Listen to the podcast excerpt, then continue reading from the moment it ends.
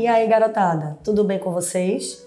Sejam bem-vindos a mais uma temporada do podcast do consultório de redação do Colégio Santa Emília.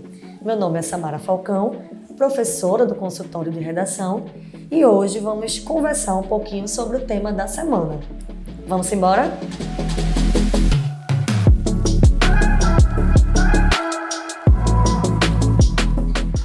Quem aí já tomou remédio de febre ou de dor, ou de barriga, por conta própria? Ou por indicação do vizinho? Já viram algum adulto indo até a farmácia procurando indicação de remédio para dor de barriga? Olhe, quem já não passou por essas experiências pode ter certeza que ainda vai passar. Ou já conhece alguém que já passou, né? Pois bem, meninos, o nosso tema semanal tem relação com isso, tá?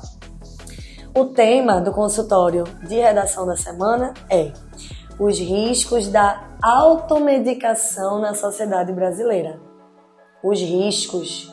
Então a gente pode focar as consequências, quais são os efeitos da automedicação na sociedade brasileira.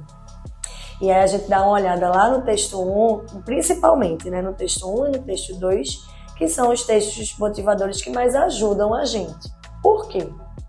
No texto 1, nós podemos ver o conceito de automedicação e alguns dados sobre como esse hábito, porque é um hábito, tá? Como esse hábito acontece no Brasil. Lá no texto 2, nós temos é, enumerados alguns riscos da automedicação que foram observados durante a pandemia. E aí, quando vocês forem ler o texto, vocês vão perceber que esses riscos não são inerentes ao período da pandemia, tá? São consequências sérias, inclusive, que todo mundo pode sofrer por causa da ingestão errônea, errada de um medicamento em qualquer época, não só durante a pandemia tá?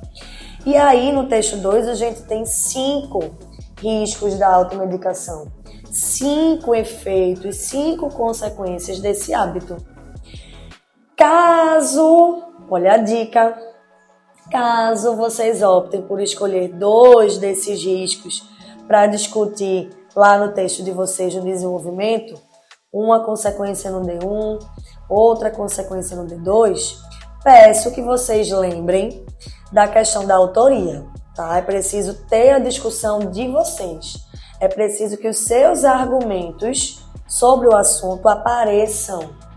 A gente não pode só copiar do texto motivador, tá? A gente pode pegar a ideia desses riscos que estão presentes no texto motivador e desenvolver com as nossas palavras, beleza? Tô de olho, viu?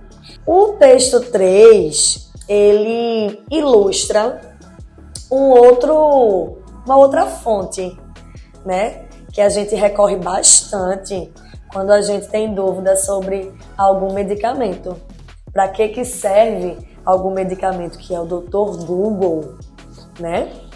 E o texto 4 mostra alguns remédios mais consumidos na automedicação, que são os que a gente realmente consome mais né? Quando a gente tem alguma os analgésicos, algum anti-inflamatório, algum antialérgico, é um problema isso, viu, meninas? Algum antibiótico e alguns ansiolíticos, que são aqueles remédios de tarja preta, tá?